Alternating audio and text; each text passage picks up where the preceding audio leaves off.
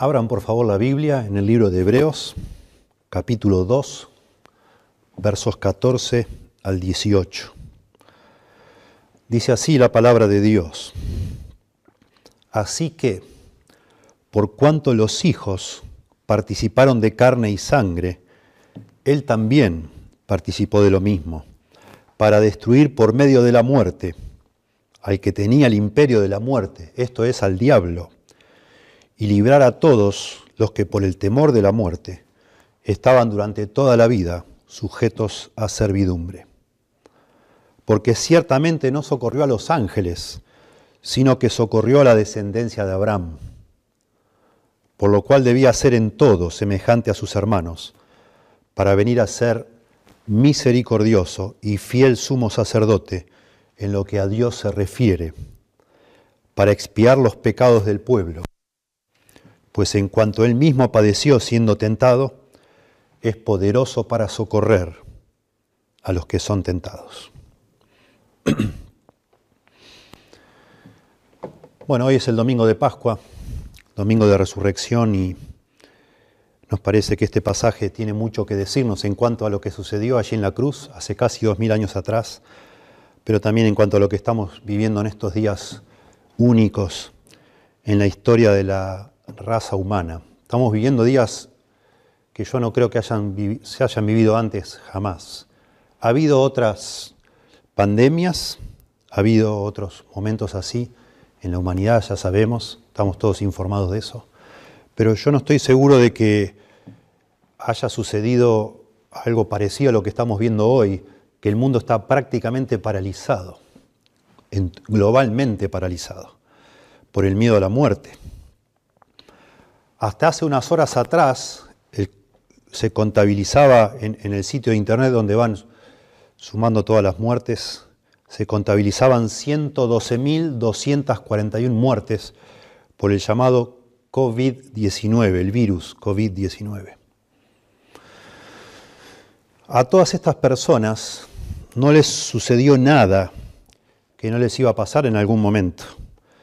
Todas ellas iban a morir, solo que ellas no pensaban que iban a morir ni de esa forma ni en ese momento. La verdad es que si nos ponemos a pensar fríamente, no tiene nada extraordinario que las personas mueran. Según el sitio de internet worldmeter.info. En lo que va de este año, ya han muerto en todo el mundo 16.545.066 personas. Impresiona mucho ver ese sitio porque cuenta en tiempo real y el conteo de las muertes agrega una muerte en menos de un segundo. Usted está mirando y en el momento que está mirando se va sumando y sumando y sumando la cantidad de personas que mueren en cada momento. En lo que va del día de hoy, a las 16:45 ya habían muerto 110.292. Es decir, casi en el día de hoy en el mundo casi ya han muerto la misma cantidad de personas desde, que comenzó esta pandemia del coronavirus. En ese sitio también uno puede ver los nacimientos y, va más rápido el conteo de nacimientos que de muertes. Este año, por ejemplo, dice ahí, ya han nacido 39.416.340 personas.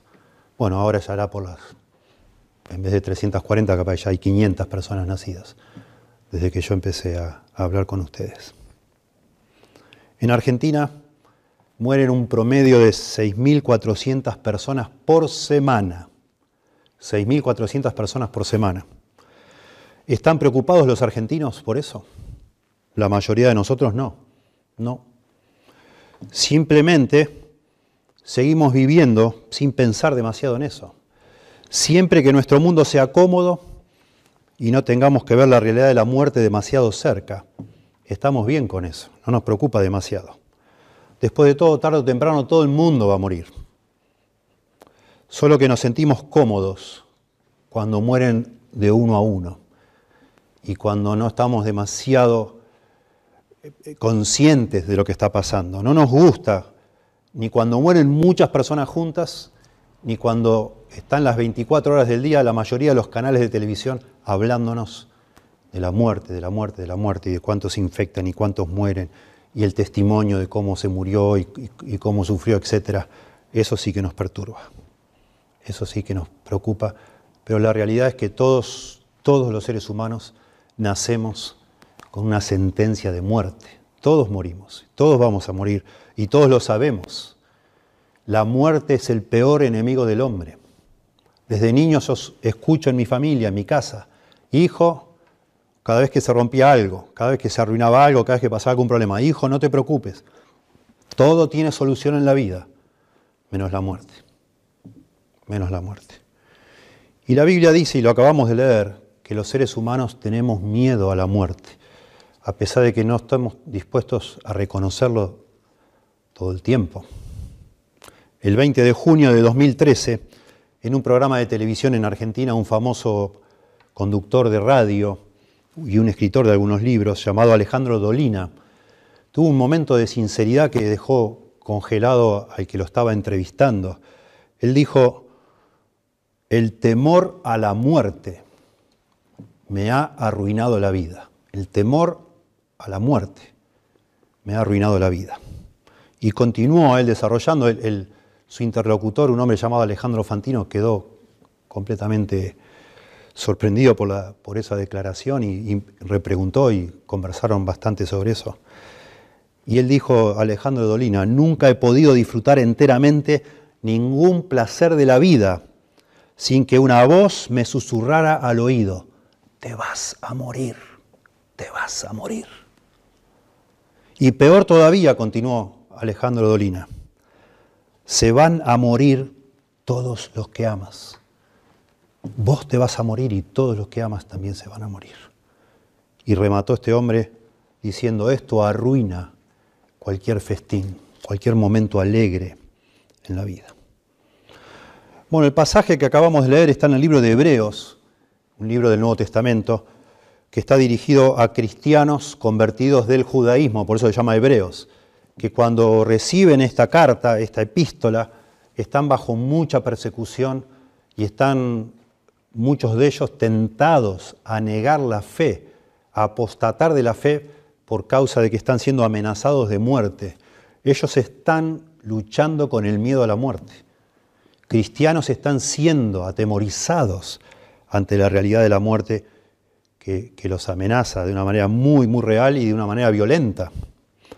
Y por eso el escritor de Hebreos, siendo que el tema principal de esta, de, esta epístola es la superioridad de Cristo como, como, Salvador, como sacerdote, como la persona en la cual se, se conjugan todas las profecías y promesas y esperanzas que el pueblo judío tuvo en el Antiguo Testamento. El escritor está tratando de exaltar a Cristo como un argumento persuasivo para que sus lectores no apostaten de la fe, no le den la espalda a Jesucristo, sino que sea lo que sea que se venga, confiesen a Cristo y se aferren a Él. Y en esta parte de la carta él venía discutiendo que Jesús es superior a los ángeles, pero ahora empieza de una manera preciosa a desarrollar la importancia crucial que tiene el hecho de que la segunda persona de la Trinidad, el Hijo de Dios, se, haga, se haya hecho hombre. La necesidad de la encarnación está discutiendo en estos pasajes que leímos. Ese es el énfasis aquí. Era necesario que nuestro Señor Jesucristo, el Salvador, Dios hecho hombre, tomara un cuerpo humano. ¿Para qué? Para poder morir y de esa manera cumplir con la salvación que los seres humanos necesitamos. Pero en, este, en toda esta porción que hemos leído, versos 14 al, al 18 del capítulo 2, se habla mucho sobre la muerte y por eso la necesidad de la encarnación, pero se habla también sobre el miedo a la muerte, el miedo a la muerte. Y notablemente, si venimos leyendo aquí, enseguida descubrimos que habla de la necesidad de la encarnación y el escritor desarrolla o enumera cinco razones por las cuales era necesario que la segunda persona de la Trinidad, Dios el Hijo, se haga hombre. Noten ustedes, rápidamente. En el verso 14 dice, para destruir. Verso 15, y librar. Verso 17, para venir a ser sumo sacerdote. Para expiar, el verso 17 también. Y finalmente, el verso 18, para socorrer. Llama la atención que cinco, en cinco oportunidades se da, se, se desarrolla una cláusula que habla de propósito, para, para, para, para, cinco veces para, en el contexto de este énfasis en la necesidad de que el Señor Jesucristo se haga hombre, tome la naturaleza humana para morir, para morir. Lo que este pasaje le dice a, los escritores, a los lectores originales de Hebreo y nos dice a nosotros, es que la muerte de Jesucristo nos libra, nos libra del temor a nuestra propia muerte. La muerte de Jesucristo nos libra del temor a nuestra propia muerte. Al final voy a demostrar que esta es la sentencia o la declaración central de toda esta porción. Y lo hace entonces enfatizando cinco propósitos o cinco razones por las cuales Jesucristo tuvo que tomar un cuerpo humano para morir. En primer lugar, verso 14, Dios el Hijo se hizo hombre, se humanó, tomó, se encarnó como un ser humano para morir y así desarmar al diablo, dice aquí. Verso 14, así que por cuanto los hijos participaron de carne y sangre, Él también, está hablando de Jesucristo, Él también participó de lo mismo para destruir por medio de la muerte al que tenía el imperio de la muerte, esto es, al diablo. Este es uno de los pasajes más claros y contundentes sobre la doctrina de la encarnación. Dice aquí que por cuanto los hijos participaron de carne y sangre, los hijos, en, el versículo, en los versículos anteriores, verso 10, dice que Él se propuso llevar muchos hijos a la gloria. Son las personas que Él ha venido a rescatar, a salvar. Los hijos participaron de carne y sangre, lo que está diciendo es que las personas a las cuales el Señor Jesús vino a rescatar tienen un cuerpos humanos. Y era necesario para que Él pudiera ejercer esa función de rescate, que Él tuviera, tomara también una naturaleza semejante, de carne y sangre, o sea, una naturaleza humana. Participó de lo mismo, dice acá. Ya ha quedado claro al principio del libro de Hebreos que el Señor Jesucristo es Dios.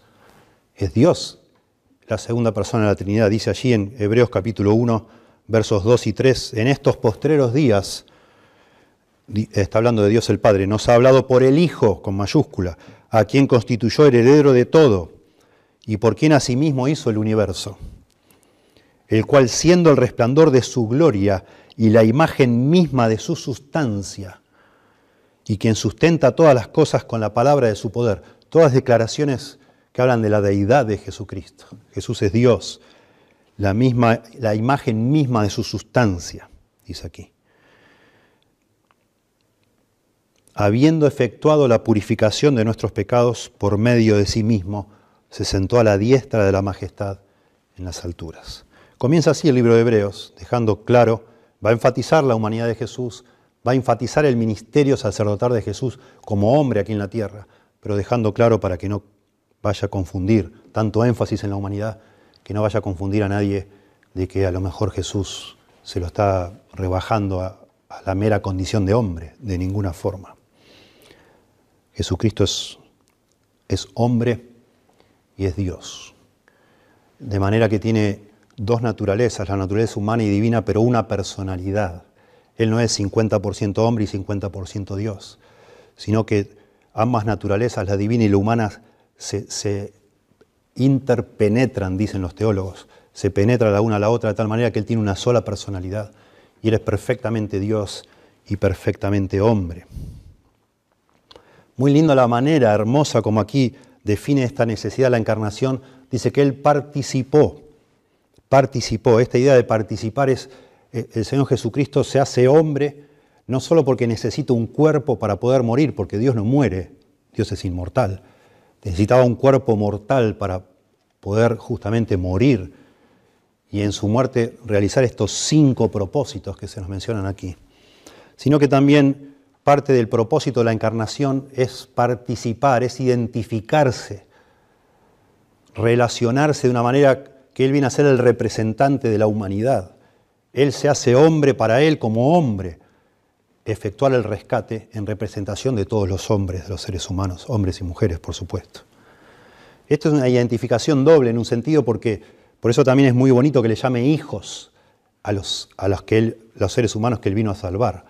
Porque Él se hace hombres identificándose con nosotros y nos rescata y al rescatarnos nos convierte en sus hijos, dándonos también su identidad. Él toma nuestra identidad de hombres y una vez que nos rescata nos da su identidad y nos hace familia, como dice un poquito antes, a tal punto que no se avergüenza de llamarnos hermanos, hijos de Dios, como Él que es con mayúscula el Hijo de Dios. Y entonces aquí en el verso 14 introduce el primer para, que indica propósito. Así que por cuanto los hijos participaron de carne y sangre, Él también participó de lo mismo, se humanó, para destruir por medio de la muerte al que tenía el imperio de la muerte, esto es al diablo. Está claro que la necesidad de que Jesucristo se haga hombre en este pasaje es por sobre todas las cosas para poder morir. Él nace para morir. Es necesario que Él muera. Y en esa muerte, una de las cosas que logra el Señor Jesucristo es destruir, dice aquí, por medio de la muerte, al diablo, que dice acá tenía el imperio de la muerte. La palabra destruir aquí no significa aniquilar en el sentido de que ya no existe más, sino es la idea de anular legalmente o reducir a la impotencia, esa es la idea, quitarle poder. La Biblia de las Américas dice anuló el poder. Jesucristo por medio de su muerte anuló el poder. Lo hizo impotente a este diablo que tiene el imperio de la muerte, dice acá. De manera que ya Satanás no puede hacer lo que hacía. Cuando dice aquí que Satanás tenía el imperio de la muerte, no significa que Satanás tiene poder para matar personas. La Biblia es clara de principio a fin que el único que tiene potestad de dar la vida y de quitarla es Dios. Por eso Jesús también hablando del temor a la muerte a sus discípulos, anticipando que iban a ser perseguidos. En Mateo 10, 28 dice, y no temáis a los que matan el cuerpo, mas el alma no pueden matar. Temed más bien a aquel que puede destruir el alma y el cuerpo en el infierno. Ese es Dios, Dios el Padre. Pero Satanás es el autor del pecado. Y el pecado trajo la muerte a la, raza humana. Lo vemos eso en Génesis 3. Y por eso al, al ser él, Satanás, el tentador, el que induce a la humanidad, a cada ser humano en particular, a pecar, por eso dice acá que tiene el imperio de la muerte. Él es, siendo como es enemigo de Dios, él, se, se enreda y se involucra en procurar que los hombres caigan en pecado y de esa manera merezcan la muerte y no solo eso, merezcan el juicio después de la muerte. Jesús dice que Satanás es homicida. Juan 8:44 le llamó homicida, pero no en el sentido que él de nuevo mata personas, sino que Satanás usa el terror de la muerte para controlar la vida de las personas. El interés principal de Satanás no es matar, sino condenar. Es por medio de sus mentiras, de sus estrategias, de sus artimañas, como dice la Biblia, de sus tentaciones, es procurar que los hombres descuiden el pecado, que los hombres le den la espalda a Dios, que los hombres tengan por poca cosa vivir de una manera autónoma a Dios, porque Él sabe que si una persona vive de esa manera, al morir va a estar perdida para siempre, en la muerte eterna que es el lago de fuego llamado infierno. En ese sentido, Él tiene la, el imperio de la muerte. Él procura que los seres humanos, desde que nacen hasta que mueran, vivan una vida alejada de Dios, mereciendo una condenación y se pierdan para siempre. El poder que Él tiene para condenar a los hombres no reside en sí mismo. Ese poder es el poder del pecado, pero Él incitándonos a pecar a los seres humanos, logra lo que se propone, que es que nosotros seamos condenados para una muerte eterna, una separación eterna de Dios. De manera que el, arma que usa Satanás para tener este imperio de la muerte es justamente el pecado. con esa arma Él hace su, daño, con esa arma Él produce esa destrucción. Él es el tentador. Ahora si se pudiera de alguna manera desarmar al diablo, quitar esa arma que es el pecado, con la cual nosotros seremos acusados, entonces en esa manera se tendría victoria sobre Satanás. Y igual es lo que dice aquí este pasaje. Jesucristo toma cuerpo humano para poder morir en la cruz como un sustituto por los pecados, para, entre otras cosas, desarmar al diablo, quitarle ese poder que tiene el diablo, que lo tiene por causa del pecado. Para lograr esa liberación, entonces, Jesucristo necesita tomar un cuerpo humano para ingresar, por decir así, para poder experimentar la muerte y eh, habiendo experimentado la muerte, destruir a la muerte, digámoslo así, desde adentro, al resucitar después, al tercer día. Al, morir en la cruz, Jesucristo muere por los pecados, satisface la justicia y la ira de Dios por causa de esos pecados, de manera que ya los pecados para ciertas personas no van a contar y también vence a la muerte, al, siendo Él un ser humano con un cuerpo humano, resucitar al tercer día. De manera que ya ni, el, pecado ni la muerte tienen ya poder, siendo, siendo que son los tres poderes que causan dominio sobre el ser humano, tanto Satanás como el pecado como la muerte. Los tres simultáneamente son desarmados en la obra de Cristo en la cruz. Dice el Señor Jesús poco antes de, de, la última cena, el mismo jueves en el que a la noche fue apresado, dicen en Juan capítulo 12, verso 31, ahora es el juicio de este mundo, ahora el príncipe de este mundo será echado fuera, Satanás, anticipando que él estaba a horas de tener victoria sobre el mismo Satanás. En Colosenses capítulo 2, versos 14 al 15, lo dice de otra manera, también relacionando la victoria sobre Satanás con la limpieza del pecado. Él dice que Jesucristo en la cruz anuló el acta de los decretos que había contra nosotros, que nos era contraria. Es, hace referencia como a un documento donde están anotados todos los delitos que cada uno de nosotros ha cometido delante de Dios. Él anuló el acta de los decretos que había contra nosotros, que nos era contraria. Dice, quitándola de en medio y clavándola en la cruz y despojando a los principados y a las potestades, eso es Satanás y todas sus huestes, los exhibió públicamente, triunfando sobre ellos en la cruz. Jesucristo triunfó sobre Satanás y todos sus secuaces, los demonios, en la cruz. En la cruz. Y dice en la Biblia que el, el, pecado es el aguijón de la muerte. La muerte nos lastima a nosotros por causa de que existe el pecado y por eso existe un juicio después de la muerte. Por eso dice allá en 1 Corintios 15, versos 54 al 56, y cuando esto corruptible, está hablando del cuerpo humano, se vista, sea vestido, se haya vestido de incorrupción, la resurrección, y esto mortal se haya vestido de inmortalidad, entonces se cumplirá la palabra que está escrita, sorbida es la muerte en victoria. ¿Dónde está, o oh muerte, tu aguijón? ¿Dónde, o oh sepulcro, tu victoria? Y, y aclara el apóstol Pablo, ya que el aguijón de la muerte es el pecado y el poder del pecado, la ley. El aguijón, el arma que utiliza de alguna manera Satanás como, como el, teniendo el imperio de la muerte, es el pecado que nos condena. Pero si ese pecado ya ha sido removido por la muerte de Cristo, entonces Satanás ha sido desarmado, aquí se ha destruido, pero se le ha quitado ese poder. Me gusta mucho un libro muy famoso, escrito por John Owen, que habla sobre el valor de la muerte de Cristo. Y él le puso de título La muerte de la muerte en la muerte de Cristo.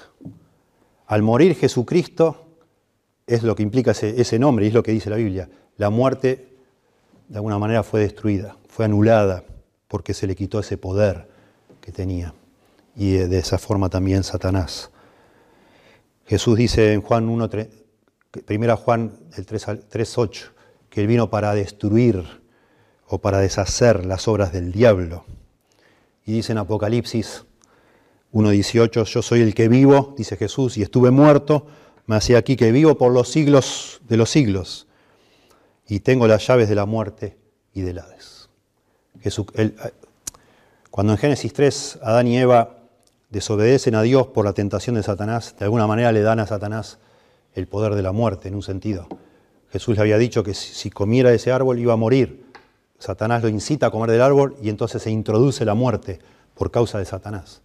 Bueno, ahora Jesucristo atraviesa la muerte, pero no desobedeciendo a Dios, sino al revés, con una perfecta obediencia y de alguna manera usando imágenes bíblicas, Jesucristo recupera las llaves de la muerte y del Hades. Él, él tiene victoria sobre la muerte, de manera que ya Satanás no puede ejercer ese dominio como el que tiene el imperio de la muerte.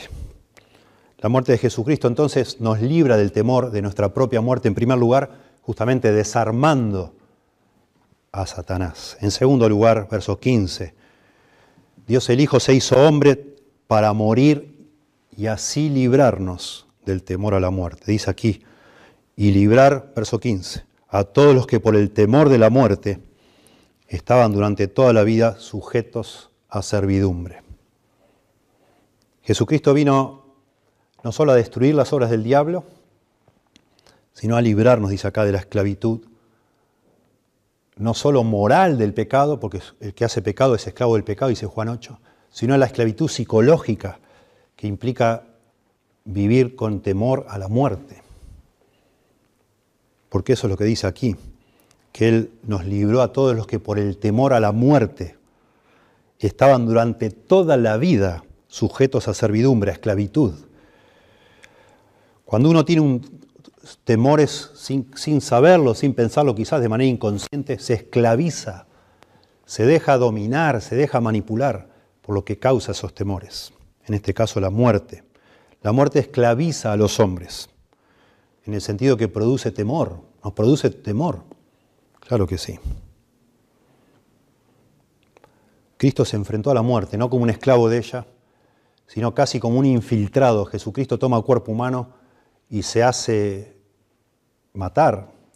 Él, se entrega a morir en ese momento que parecía justamente lo contrario de lo que estaba pasando realmente. Parecía que estaba completamente siendo destruido, anulado toda la obra él había venido a hacer a este mundo, en realidad ese era el, momento culminante. Él era necesario, Jesús iba avisando antes, es necesario padecer muchas cosas de los líderes religiosos en Jerusalén y ser muerto y resucitar al tercer día. Era necesario que Jesucristo muriera y de manera que Él no es atrapado por la muerte como una víctima de la muerte, sino como un asaltante, un hombre que se entrega a morir y atraviesa, por decir así, la muerte, entra en el ámbito de la muerte, una vez que él muere en la cruz, antes de resucitar, él de alguna manera desciende, por decir así, las oscuridades de la muerte, pero sale de allí victorioso,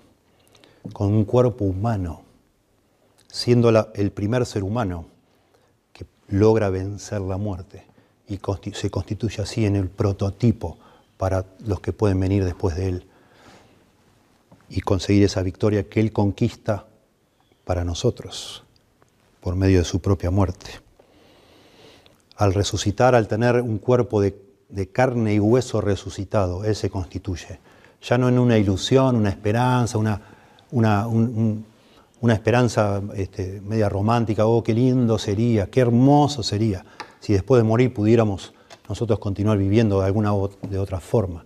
Bueno, Jesucristo al tercer, día resucita y está con personas y come y bebe y, se deja tocar y nos muestra como un modelo otra vez, como unas primicias, dice la Biblia, de que ahora el ser humano puede vencer la muerte, porque ella lo ha hecho. El miedo a la muerte, que dice acá, se podría referir por lo menos a tres aspectos. A la experiencia de morir, a la preocupación de que no hay vida después de la muerte o que no hay resurrección después de la muerte, ese temor, y también a la separación eterna de Dios, porque la muerte eso es lo que es, implica separación eterna de Dios. Tenemos, vamos a ver más adelante en cuanto a las distintas formas que se manifiesta este miedo a la muerte. Pero el Señor Jesucristo dice acá que vino a librarnos del miedo a la muerte, del miedo a la experiencia de morir, miedo a, a la posibilidad de que no haya vida después de esta muerte, a que no exista la resurrección y miedo, por supuesto, a la separación eterna de Dios, al juicio de Dios que viene después de la muerte. Dice el apóstol Pablo, el apóstol Pablo allá en 2 Timoteo 1.10 que el Señor Jesucristo abolió la muerte y sacó a la luz la vida y la inmortalidad. Eso es lo que Él vino a hacer por nosotros y al, haber tenido Él victoria sobre la muerte, Él nos confiere esa victoria de manera que no no es necesario ya tenerle miedo a la muerte. Nos libra de ese temor de la muerte, no de la muerte, porque vamos a morir igual. Eso está más que claro, todos moriremos algún día. Salvo algunos, nos habla la Biblia cuando el Señor venga, y cuando el Señor venga por segunda vez a la tierra y los que estén vivos serán transformados en un abrir y cerrar de ojos y no experimentarán la muerte, aunque sí una transformación física de este cuerpo indigno de humillación a un cuerpo de gloria, dice la Biblia. Pero en general, la experiencia normal sigue siendo que todos vamos a morir, pero ya la muerte cambió su identidad. Ya para los que estamos en Cristo, la muerte es casi como un sueño. Ya no es algo que a lo cual deberíamos temer, aterrorizarnos. Por eso Pablo dice, 2 Corintios 5:8, pero confiamos y más quisiéramos estar ausentes del cuerpo y presentes al Señor. Más quisiéramos, dice Pablo, estar ausentes de este cuerpo y presentes con el Señor, porque esa es la esperanza de un cristiano que en el momento de morir, en ese instante, en un abrir y cerrar de ojos, estará con el Señor. Por eso también dicen allá a los filipenses, en el contexto Pablo estaba preso, esperando una condena, que después resultó que no fue tal, sino unos años después. Pero dice en Filipenses 1.21, para mí el vivir es Cristo y el morir es ganancia. Y un poco más adelante, más adelante el verso 23 dice, teniendo deseo de partir y estar con Cristo, lo cual es muchísimo mejor. Pablo piensa en la posibilidad de la muerte y se da cuenta que es mejor si el Señor se lo lleva. Es ganancia, morir es ganancia para un creyente hoy, por todo lo que le espera, porque ya no hay condenación para los que están en Cristo Jesús porque ya sabemos que estamos bien con Dios, que somos aceptos en el amado, dice eh, Efesios capítulo 1, que está todo bien con Dios, estamos bien con Dios, con el juez de toda la tierra, todo está arreglado, estamos a cuentas, no hay culpa por lo que hizo Cristo en la cruz. Sabemos que el Señor nos está esperando con un abrazo en el cielo, que Dios ha preparado moradas para los creyentes, los que hemos puesto nuestra confianza en Jesús y sí reconocemos que somos pecadores, claro que sí, pero creemos que nuestros pecados han sido todos cubiertos por la sangre de Cristo que se derramó en esa cruz. De manera que no hay que temer. Podemos morir tranquilos, que nos espera la gloria, la intimidad personal con el Señor que nos salvó, de ahora y para siempre. Está todo bien en ese sentido. Por supuesto que la muerte todavía puede ocurrir y va a ocurrir pero ya no es lo mismo con el Señor. Y es muy lindo, no, no, puse aquí mis notas, pero es muy interesante. Hay gente que ya lo, lo ha registrado en muchísimos documentos, todas las inscripciones en las catacumbas romanas de los cristianos a medida que morían allí, perseguidos, por supuesto, por los emperadores. Las inscripciones que iban poniendo en, las paredes, en, las piedras de cada una de esas, de esas esos ataúdes, todas mostrando esperanza, gozo, todos, la esperanza gloriosa al que nos amó el Señor Jesucristo. En tercer lugar, aquí en el, contexto de este énfasis en la encarnación de Jesús para morir, en tercer lugar se nos dice acá el verso 16 y parte del 17, Dios el Hijo se hizo hombre, no solo verso 14 para desarmar al diablo, no solo verso 15 para librarnos del temor a la muerte, sino en tercer lugar versos 16 y 17, Dios el Hijo se hizo hombre para morir y así ser nuestro representante delante de Dios el Padre.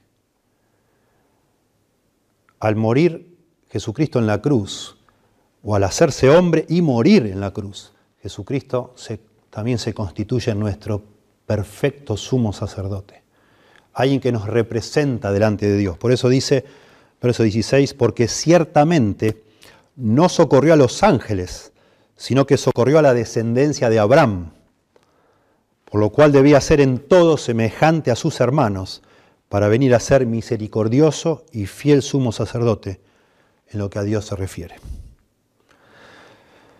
Bueno, en esta versión de la Biblia que estoy leyendo han escogido traducir el verbo aquí socorrió. No socorrió a los ángeles, sino que socorrió a la descendencia de Abraham. El verbo que se usa allí literalmente significa aferrarse fuertemente o apropiarse, es agarrar de la mano. Literalmente podría leerse acá porque ciertamente no agarró a los ángeles, sino que agarró a la descendencia de Abraham. Bueno, el verbo se puede traducir de manera no literal como ayudar, como dar una mano. Nosotros decimos dar una mano. Aquí es lo que han elegido los traductores de esta versión y de muchas otras, que este agarrar tiene que ver con dar una mano. Y dice, no socorrió a los ángeles, sino que socorrió a la descendencia de Abraham, como diciendo el Señor, cuando vino a este mundo no se hizo un ángel para rescatar a los ángeles caídos, sino que se hizo un ser humano para rescatar a los seres humanos, sería la idea. Pero, sin embargo, hay, objeciones a esa, forma de traducir, porque Él no vino a rescatar solo a los descendientes, o como dice acá, a la simiente de Abraham. Él vino a rescatar a personas también que no son judías.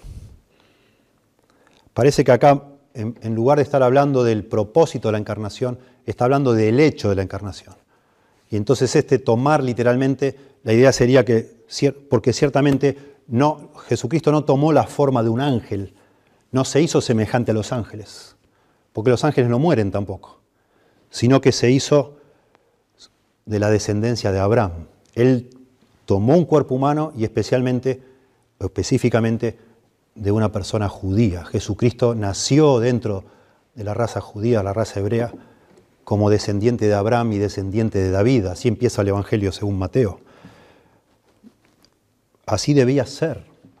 Jesucristo tomó, necesitaba, era necesario que tomara la forma de un ser humano, se identificara con los seres humanos para poder morir por ellos, pero especialmente también que ese ser humano sea un judío, porque las promesas se habían hecho a los judíos, al pueblo judío. No porque los demás pueblos fueran inferiores, no, para nada. Porque así es como Dios desarrolló el plan de la salvación. Si Jesús se hubiera humanado en, como una persona de otra raza, que no hubiera recibido todas las promesas y toda la instrucción que recibió el pueblo judío, ¿quién iba a entender lo que estaba haciendo? Nadie.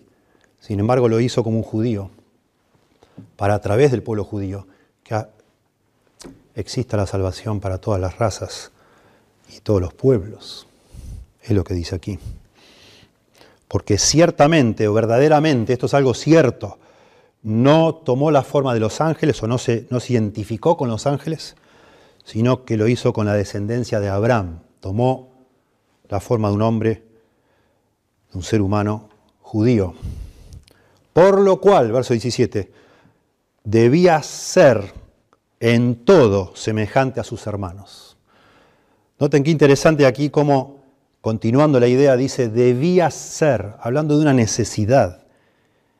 Es algo que es una, es una obligación, era imposible otra vez que Jesús muriera si no tomaba la forma de un ser humano.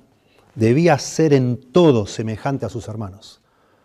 Ese es el énfasis en la Biblia, que nuestro Señor Jesucristo no vino como, una, como un espectro, digamos así, como una imagen de algo simulado, sino realmente Él tomó la naturaleza humana. Por eso dice, debía ser en todo semejante a sus hermanos. Interesante que a los hombres le llame hermanos. Eso también viene del contexto anterior.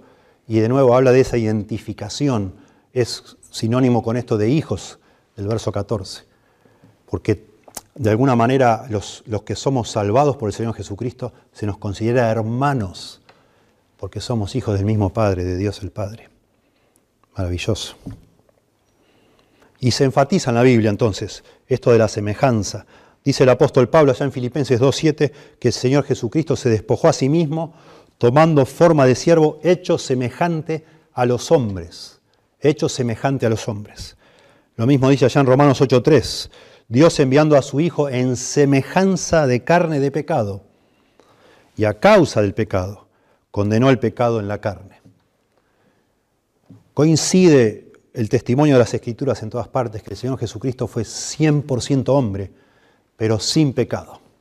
Esa salvedad no se hace aquí, pero sí lo va a hacer más adelante el escritor de Hebreos, que el Señor Jesucristo fue semejante a nosotros en todo, pero sin pecado. Dice Hebreos 4:15, fue tentado en todo según nuestra semejanza, pero sin pecado. Y Hebreos 7:26 dice, porque tal sumo sacerdote nos convenía, santo, inocente, sin mancha, apartado de los pecadores y hecho más sublime que los cielos.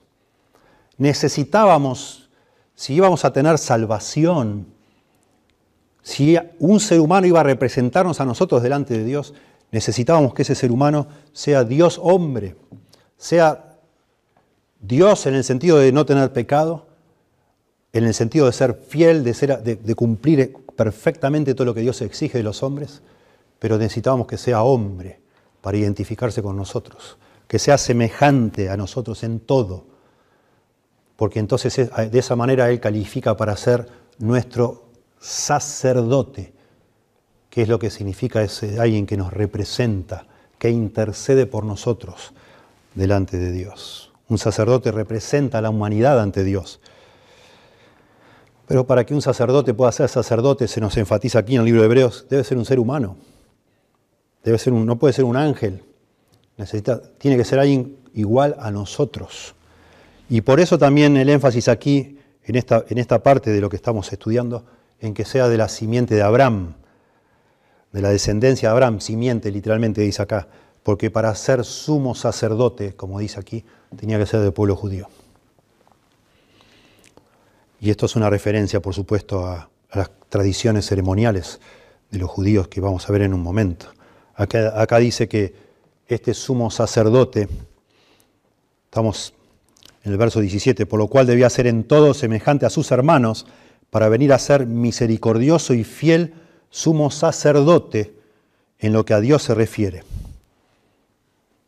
Al hacerse hombre, no solo Jesucristo teniendo un cuerpo humano puede morir por los hombres, los seres humanos, sino que también puede representarnos a nosotros delante de Dios y ser sumo sacerdote, pero no uno cualquiera, no uno cualquiera.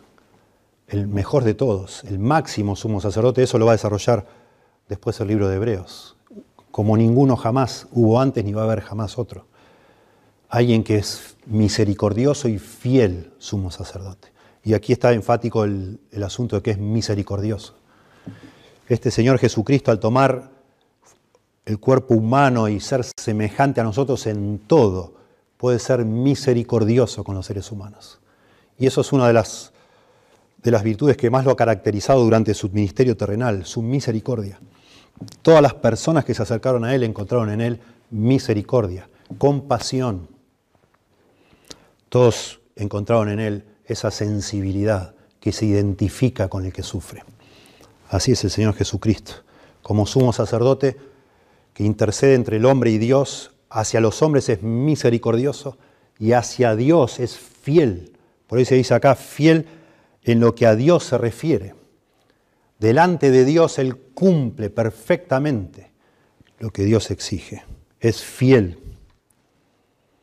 Muy interesante. Muy interesante que en ambos sentidos eso se ve como en ningún otro lado del, ministerio de Jesucristo en la cruz, muriendo allí con los pecados, teniendo misericordia. Padre, perdónalos porque no saben lo que hacen. Y siendo fiel a Dios pues en ningún momento, a pesar de todas las tentaciones que tuvo de abandonar el camino a la cruz, en ningún momento cedió y estuvo allí haciendo lo que debía hacer, siendo Él el sacrificio. Misericordioso y fiel. Su vida entera estuvo marcada por la fidelidad a Dios y su final en la cruz, ni hablar, por misericordia y fidelidad. Por eso, de nuevo, todo esto tiene ahora, lo vamos a ver, al final conectando de nuevo con el miedo a la muerte. Todo esto que estamos diciendo tiene mucho y todo que ver con el miedo a la muerte. Porque Jesús toma un cuerpo humano, Dios el Hijo toma un cuerpo humano para poder morir y en esa muerte en la cruz desarma al diablo, que es el que de alguna manera utiliza la muerte para controlarnos y manipularnos. Nos libera del temor a la muerte. En tercer lugar, como hemos visto acá, se constituye nuestro representante misericordioso y fiel delante de Dios. En cuarto lugar, el cuarto para, verso 17 al final, para expiar los pecados del pueblo, para expiar los pecados del pueblo. Y acá entendemos por qué usó la imagen del sumo sacerdote, que es la primera vez que aparece en Hebreos y luego la va a ir desarrollando más. Porque el sumo sacerdote lo que hacía, había varios sacerdotes en Israel, pero el sumo sacerdote principalmente era el único capaz, el día de la expiación del Yom Kippur, él era el que entrar en el lugar santísimo y derramar la sangre del chivo expiatorio, así se llamaba. El que representaba a todo el pueblo de Israel era sacrificado y con esa sangre se rociaba la sangre sobre la tapa del arca que se llama el propiciatorio, cubriendo la sangre, cubriendo la tapa del arca, el, propiciatorio con la sangre de ese cordero inocente para que Dios expiara los pecados del pueblo, para que Dios pasara por alto, no tomara en cuenta los pecados de su pueblo. Por eso dice acá, para expiar los pecados del pueblo. Eso es lo que hace el sumo sacerdote una vez al año, expía los pecados del pueblo. Pero a diferencia del sumo sacerdote, este sumo sacerdote que es misericordioso y fiel, no solo él de alguna manera ejecuta la expiación, sino que Él es ese cordero. Él es ese chivo expiatorio, el cordero de Dios que quita el pecado del mundo. Y a eso se refiere aquí. La palabra pecados es clave en, todo el libro de Hebreos y en toda la Biblia. Este es nuestro gran problema. Por causa del pecado es que tenemos este problema con la muerte. Por causa del pecado es que tenemos el problema con Dios. Ese es el gran problema del hombre, el pecado. Y el Señor Jesucristo vino a este mundo justamente como habíamos leído acá en el, capítulo 1, verso 3, ya lo leí pero lo recuerdo, el cual siendo el resplandor de su gloria y la misma imagen de su sustancia y quien sustenta todas las cosas con la palabra de su poder, habiendo efectuado la purificación de nuestros pecados por medio de sí mismo. Esto es clave aquí. Él es el sumo sacerdote que efectúa la purificación, pero por medio de sí mismo. Por medio de sí mismo, es tremendo. Tremendo de pensar, tremendo de pensar. La palabra acá, expiar, gilas kesai, en griego en realidad es propiciar, propiciar. Pasa que muchas, muchas versiones traducen expiar porque la palabra propiciar, estrictamente hablando, significa aplacar la ira de Dios. Eso es propiciar. Y en general no trae connotaciones o, es fácil de distorsionarse esa idea con las ideas falsas de los dioses paganos de un dios airado, un dios airado que necesita sangre de animales para que se calme su ira. Y eso no es así en la Biblia. Y si lo fuera, si esa imagen fuera eh, precisa, no lo es, pero si lo fuera, la diferencia con los dioses paganos es que los animales en realidad no calma la ira de Dios, sino que lo único que calma la ira de Dios es la muerte de su Hijo Jesucristo. Es el mismo el que muere para satisfacer las demandas de su justicia. La idea de propiciar estrictamente es calmar la ira de Dios, pero en, forma más amplia se usa en la Biblia también para la idea de conciliar, de reconciliar, de satisfacer las demandas de Dios. De, alguna manera, lo que hace Cristo al morir en la cruz es, es cumplir con lo que Dios demanda del ser humano y al hacerlo en nombre de nosotros, de esa manera Dios, la justicia de Dios queda satisfecha y Dios entonces puede perdonar el pecado del pueblo. Eso es lo que es. Eso es lo que se hacía en el día de expiación, un cordero inocente que moría por todos. Y esa sangre que era derramada en el propiciatorio de manera que Dios cuando miraba dentro de ese, baúl, que es el arca, estaba la ley, los, diez mandamientos que nos acusan a los seres humanos, porque nadie los puede cumplir. Pero Dios miraba desde el cielo y, allí estaba esa, tapa de oro cubierta de sangre del cordero. Y esa sangre cubre los pecados de la humanidad o los pecados del pueblo en este caso. Dios ve la sangre y pasa por alto, esa es la idea. Así como en la primera Pascua pasó el ángel de la muerte y vio la sangre en los dinteles y pasó por alto. Eso es lo que significa Pascua, Pesaj, pasar por alto. Jesucristo, que es nuestra Pascua, derramó esa sangre en la cruz para que entonces Dios pasara por alto los pecados de las personas que se recubren con esa sangre, no de toda la humanidad. Y en quinto lugar, en el verso 18 parece que agrega un asunto que no tiene nada que ver o que en comparación es mucho menor. Estamos, acabamos de considerar quizás el, el, tema central de lo que sucedió en la cruz, que es la expiación de los pecados, final del verso 17, y ahora parece que pasa a un asunto más pastoral, no tan soteriológico, digamos, no tan teológico, sino más pastoral. Y dice, pues en cuanto él mismo padeció siendo tentado, es poderoso para socorrer a los que son tentados. Al decir pues, verso 18, conecta con lo que viene en el verso 17. Y en el verso 17 está hablando de la muerte, de, la expiación, la muerte en la cruz de Cristo. Pues en cuanto él mismo padeció, padeció en la cruz, siendo tentado, es poderoso para socorrer a los que son tentados. Aquí el autor no está pensando en las tentaciones en general, sino de ciertas tentaciones en particular, específicas, que están relacionadas con el sufrimiento de Jesucristo. Acá no está diciendo que Jesucristo sufrió por las tentaciones, sino lo contrario, que fue tentado por su sufrimiento. Y en ese sentido Él es poderoso para socorrer a los que son tentados.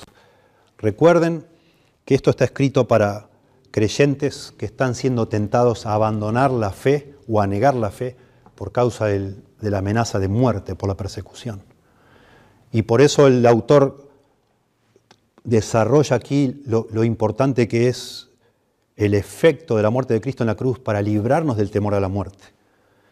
Y ese temor a la muerte implica tentaciones ante la perspectiva de morir. Y de eso está hablando aquí. Por eso decimos en quinto lugar, Dios el Hijo se hizo hombre para morir y así asistirnos en la hora de nuestra muerte. Dios el Hijo se hizo hombre para morir y así asistirnos en la hora de nuestra muerte. Esto es lo que está hablando aquí. Se está centrando en, la, manera particular en la que Jesús puede simpatizar con nosotros, puede identificarse con nosotros, porque Él pasó por todas las tentaciones que están relacionadas con, la cercanía de la muerte, con el momento de la muerte. Él puede auxiliarnos a ese temor como hablábamos hoy nosotros, y, vamos a desarrollar en un momento, el temor a la muerte tiene muchas facetas. Es parte el temor al juicio que viene después de la muerte, pero también es parte del temor a las circunstancias que van a rodear esa muerte. Bueno, la, muerte de Jesús fue horrenda. quizás, yo no lo sé, quizás parte de la psicosis, esta, esta histeria que hay alrededor del coronavirus tiene que ver con la manera horrenda en que mueren las personas, que casi no pueden respirar eh, con, las, las, las, salas de terapia intensiva abarrotadas sin lugar y doctores teniendo que decidir a quién le dan el respirador y a quién no lo dan. Y todos creo que tratamos, todos de alguna manera o de otra en estos días, nos hemos imaginado lo que sería morir sin un respirador o aún con uno de ellos. Gente que da testimonio del dolor impresionante, etc. Y eso de alguna manera implica para nosotros una tentación a querer evitar como sea ese tipo de muerte. Bueno, los hebreos a los cuales iba dirigida esta carta, las iglesias de judíos convertidos estaban eh, enfrentando muertes terribles, la amenaza de muertes terribles, y estaban siendo tentados a evitar eso como sea y a negar la fe. Bueno, Jesucristo, Él también fue tentado como hombre. Él también tuvo varias oportunidades a lo largo de su ministerio de evadir esa, muerte. Y es notable cuando lo seguimos al Señor eh, a lo largo de su ministerio, cómo se le fueron presentando varias veces atajos para no ir a la cruz, tentaciones. Acuérdense cuando el Señor comienza a explicar a los discípulos que le era necesario padecer mucho y morir y resucitar al tercer día, cuando Pedro le dice allá en Mateo 16, Señor, ten compasión de ti, en ninguna manera esto te acontezca. Dice, comenzó a reconvenirle, a advertirle seriamente, con fuerza. No, Señor, no, no, de ninguna manera. Y el Señor le responde, apártate de mí, Satanás, porque me eres tropiezo, identificando las palabras de Pedro como una tentación, una tentación a evitar la cruz. Y eso lo vemos después.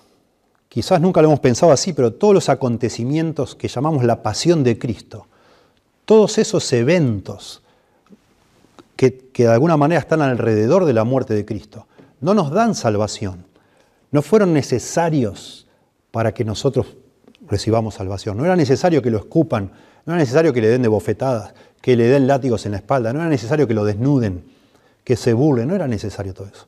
Todas esas cosas fueron tentaciones diabólicas para que Él no fuera a la cruz, para que Él se saliera de esa situación. Su muerte fue horrenda, ya morir en una cruz es horrendo, según nos dicen los que saben, pero todas las circunstancias previas fueron horrendas también. Todos, todos esos eventos, las burlas, las escupitajos, los puñetazos, todos, cada una de esas cosas fueron tentación tras tentación tras tentación para evitar la cruz. Como cuando Pedro saca la espada y le corta la oreja al centurión y Jesús le dice, por favor, guarda la espada. Si yo quisiera, llamaría a mi padre y él mandaría legiones de ángeles para matar a todas estas personas. En todo momento Jesús fue capaz de salir de donde estaba. Si eres hijo de Dios, bájate de la cruz y creeremos en ti, le dice la multitud. Tentación, tentación. Eso es lo que está diciendo acá Hebreos, que mientras él sufría como hombre, estaba siendo tentado y soportó.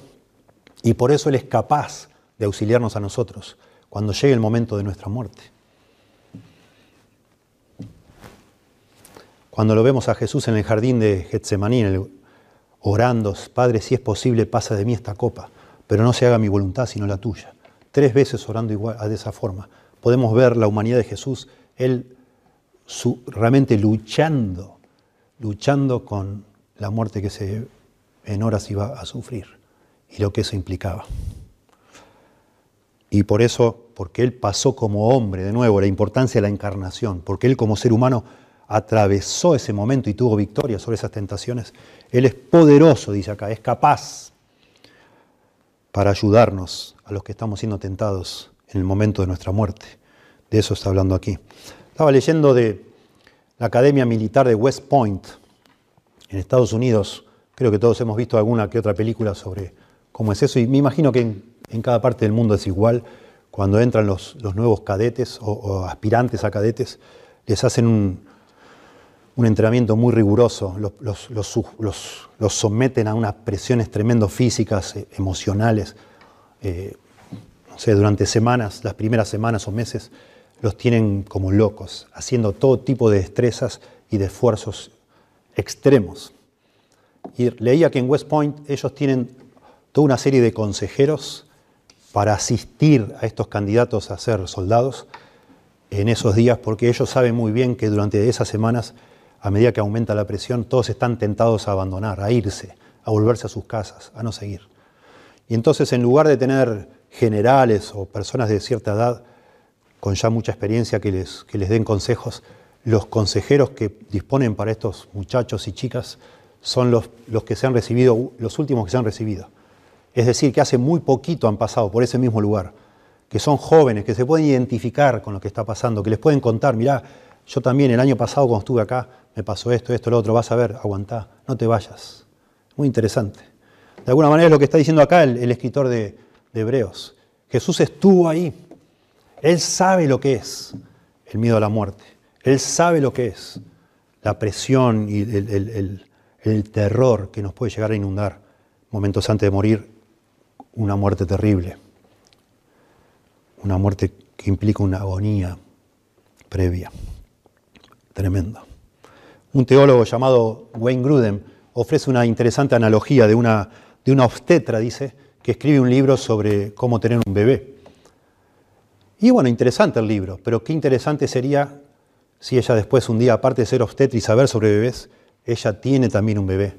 Y entonces, además de su experiencia como obstetra, de ver muchos nacimientos, puede contar también de ella, ella experimentando en carne propia cómo es tener un bebé. Sería, ese libro sería mucho más valioso para mujeres embarazadas que solo si fuera algo teórico. Eso es lo que está diciendo aquí el escritor de Hebreos y de una manera también preciosa transforma todos estos argumentos no solo en, en, una de las porciones más teológicas del Nuevo Testamento en cuanto a la humanidad de Jesús, sino también pastorales.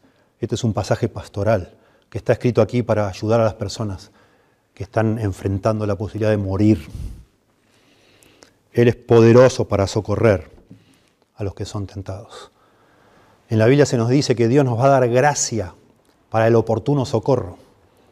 Y es la experiencia de muchos que han muerto por el Señor, y tenemos, gracias a Dios, mucho escrito en, la historia del cristianismo de personas que han muerto por Cristo, y cómo en el momento apropiado, en el momento justo, cuando llegó el momento de morir, el Señor les asistió, dándoles gracia, fortaleciéndolos, consolándoles, para que mueran en paz sin negar al Señor.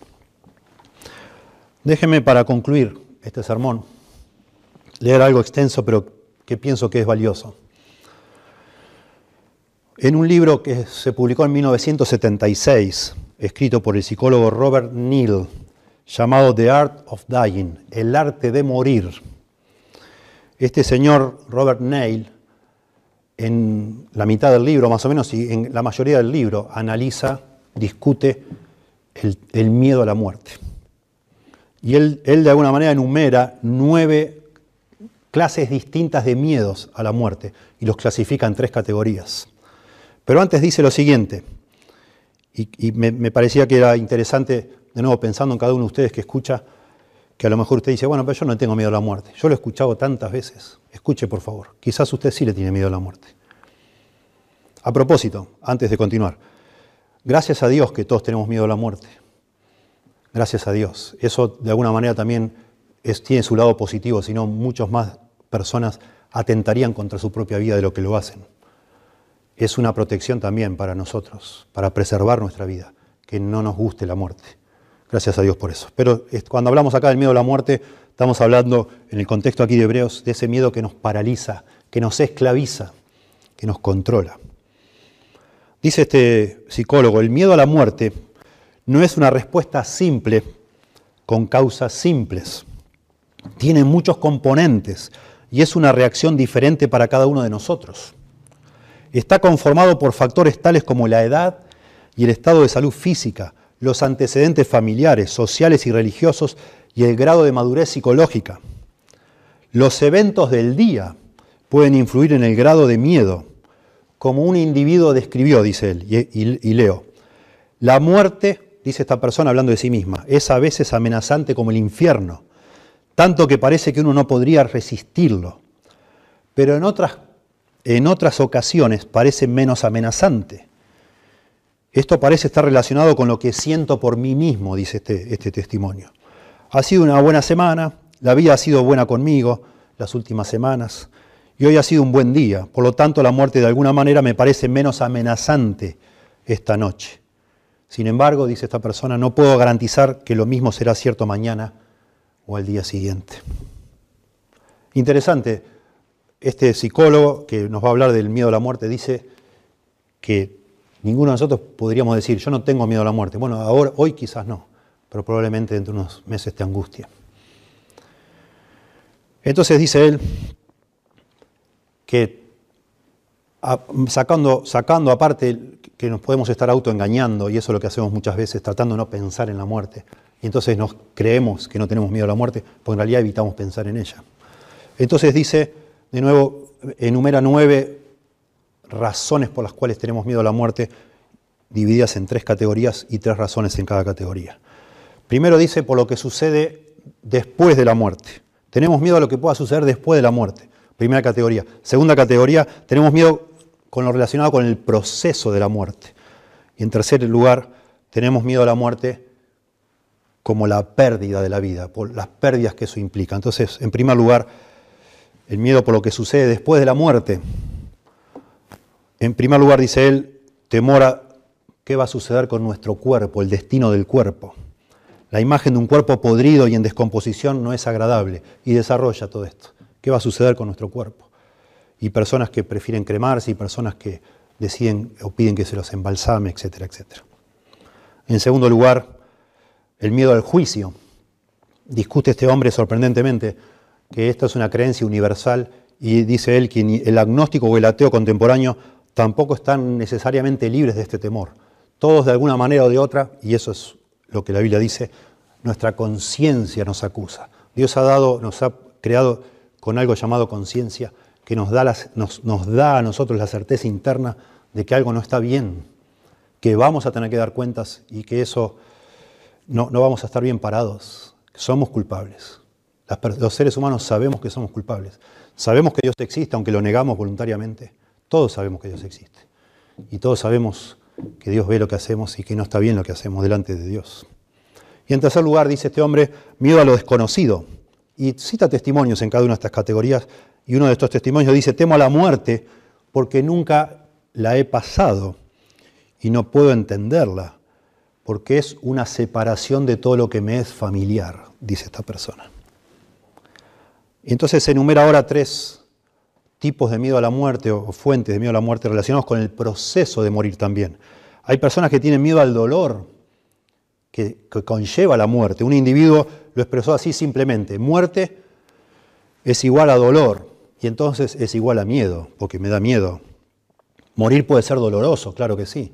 Y los avances científicos, las drogas modernas, no siempre son efectivas, y lo sabemos. En segundo lugar, miedo a la indignidad a estar en una cama, en un hospital, sin maquillaje, desarreglado, maloliente, pasando vergüenza, dejando que personas desconocidas me estén viendo, etcétera, etcétera. Miedo a la indignidad. En tercer lugar, miedo a ser una carga. Pocos de nosotros moriremos por accidente, dice este hombre, y la medicina moderna es capaz de prolongar nuestra muerte mucho, más de lo que antes se lograba. Y en la tercera categoría, habla del temor a la muerte como la pérdida de la vida. Y aquí entran, en primer lugar, el, temor a la pérdida del control o del dominio. Dice, cuando te estás muriendo, casi no tienes control. Hay una vulnerabilidad increíble y eso da miedo. En segundo lugar, temor al estado incompleto y el fracaso. En este sentido sería el anverso al amor a la vida, el temor a la muerte. Los hombres quieren terminar su vida vocacional, las mujeres quieren ver crecer a sus hijos, ver a sus nietos, conocer, etc. Cuando pienso en la muerte, dice alguien, para mí me enfado porque no hay, tan, hay tantas cosas que no habré terminado, que no habré probado, que no habré experimentado y aprendido. Tenemos objetivos que alcanzar, pero la muerte no los respeta. Tememos porque destruye la oportunidad. Y finalmente, dentro de esta categoría del temor a la muerte como la pérdida de la vida, tenemos, tememos a la muerte porque significa separación. Y dice un testimonio, cuando pienso en mi propia muerte, la temo por la separación de mi familia y amigos. Muy interesante esto para hacernos pensar en el temor a la muerte, que tiene tantas manifestaciones distintas, pero sobre todo para pensar en Jesucristo. Yo digo que la, muerte de Jesucristo en la cruz nos quita el temor a nuestra propia muerte. Y entonces pensando en todas estas nueve categorías que no tenemos tiempo de enumerar, me pregunto, ¿cómo quita de nosotros Jesucristo el temor a la muerte? Y bueno, fácilmente lo podemos responder o haciendo referencia a lo que acabamos de, estudiar juntos acá en Hebreos 2, o sencillamente pensar, bueno, a lo que sucede después de la muerte, y es el comienzo de la vida eterna, la vida más hermosa que hay, por fin sin pecado, sin dolores, sin sufrimiento. Eh, es un abrir y cerrar de ojos, es ser revestido de algo nuevo, dice la Biblia. No seremos desnudados, sino revestidos. Es algo muchísimo mejor. Temor relacionado con el proceso de morir. Y por eso me pareció interesante leer esto. Y a eso se refiere aquí en Hebreos, en esta nota que parece un apéndice en el verso 18 en algo pastoral. No solo el Señor quita el miedo a la muerte en el sentido que vendrá después, porque ya no hay pecado, ya no hay condenación, hemos sido justificados delante de Dios, sino que también nos quita el temor a cómo va a ser las circunstancias. ¿Tendré miedo o no tendré miedo? El Señor promete socorrernos. Porque Él fue tentado y Él nos va a ayudar en esa tentación a los temores que podamos tener en el proceso de la muerte, el miedo a ser una carga, la indignidad, etcétera, etcétera. El Señor estará ayudándonos allí también. Y finalmente, cuando vemos el temor a la muerte como la pérdida de la vida, como el, fracaso, dejar algo incompleto, el separarnos de los seres queridos. Bueno, en la Biblia es tan, tan evidente que en el cielo hay una multitud incontable de todos los redimidos por el Señor y que ir al cielo va a ser un momento de reunión con personas queridas, por la gracia y misericordia de Dios va a ser ganancia en todo sentido y vamos a comenzar una, una relación eterna que ya tenemos, pero vamos a disfrutar. Para nosotros que somos cristianos, Dios nos ha dado un nuevo corazón de tal manera que para nosotros hoy, todos los cristianos, para nosotros pensar en Dios es precioso, conocer a Dios es algo precioso. Nos satisface el alma, el corazón, conocer a Dios. Y es la, la perspectiva de estar eternamente relacionados con Dios viendo al que murió y resucitó por nosotros, pudiendo adorarle, eso para nosotros es algo precioso, precioso. Pero podemos contestar esta misma pregunta, ¿cómo nos ayuda Cristo en el temor a, nuestra propia muerte? Bueno, en este texto dice, desarmando a Satanás, quitando de nosotros el pecado que es el aguijón de la muerte, constituyendo en un fiel y misericordioso sumo sacerdote que intercede por nosotros.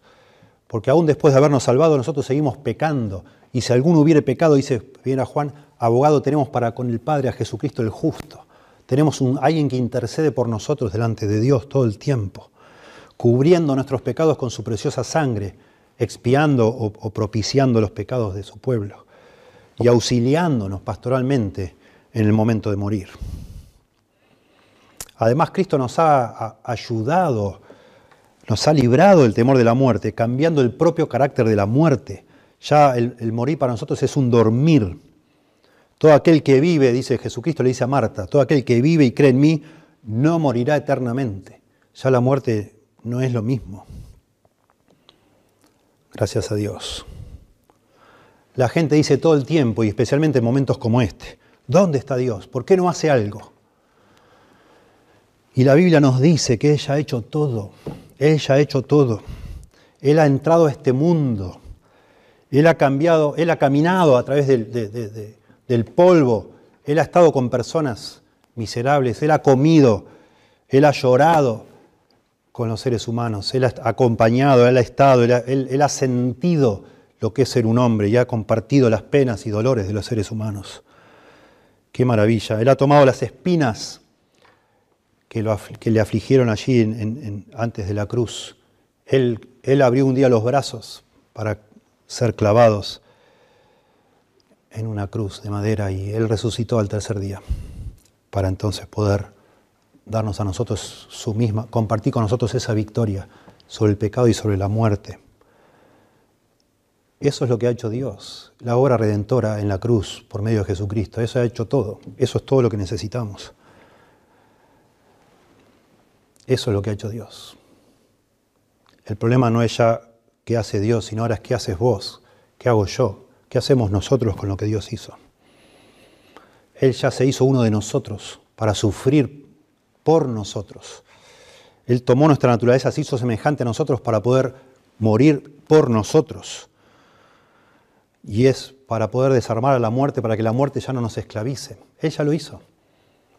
Ella lo hizo.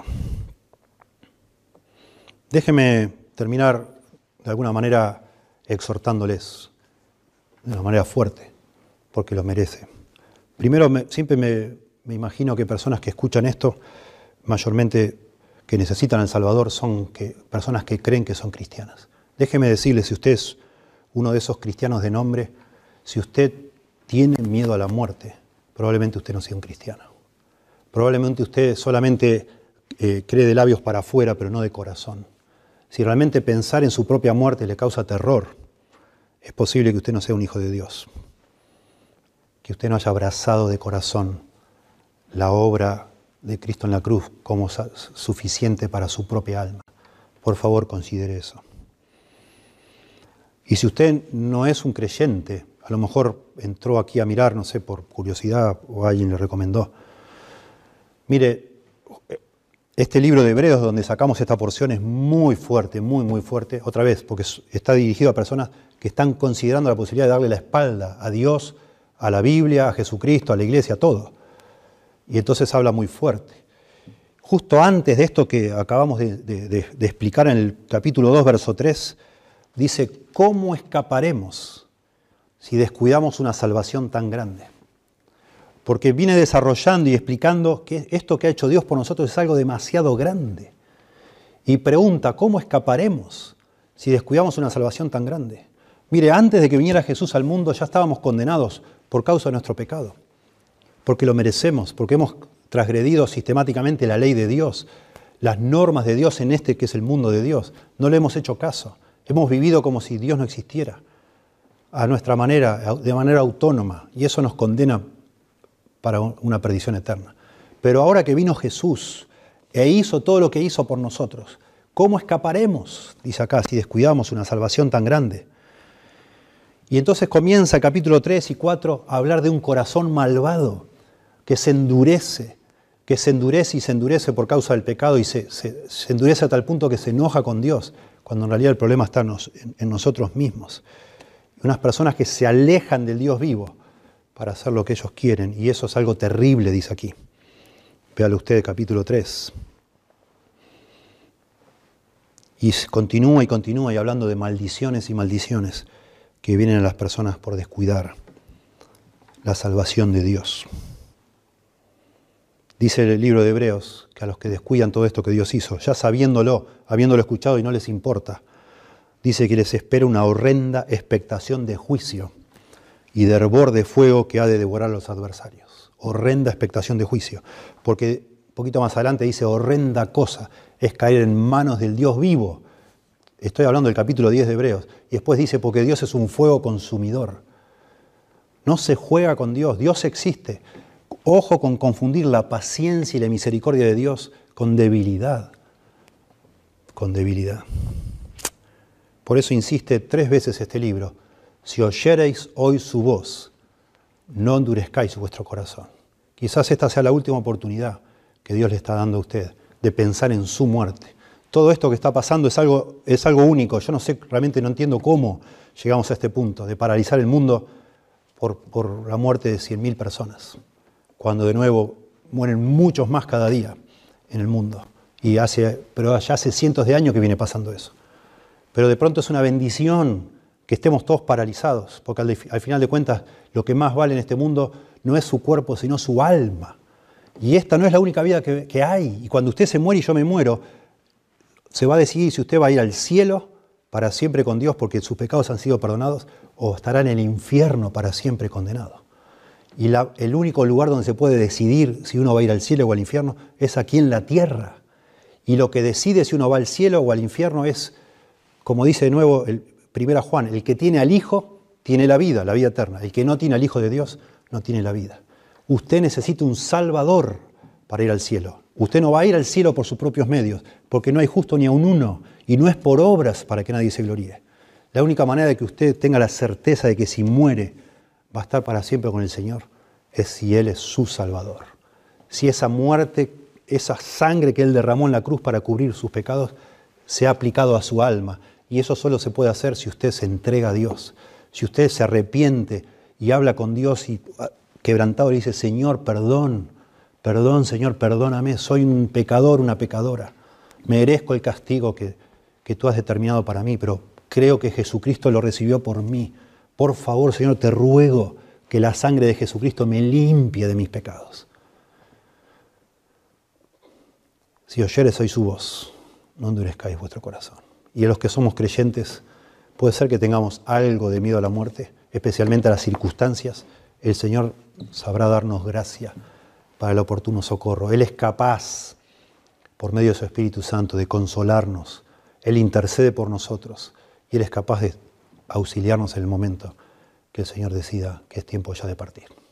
Te damos gracias, Dios, por tu palabra. Por favor, háblanos a cada uno de acuerdo a nuestra necesidad, Señor. Agradecemos mucho por la obra de Cristo en la cruz. En el nombre de Jesús. Amén.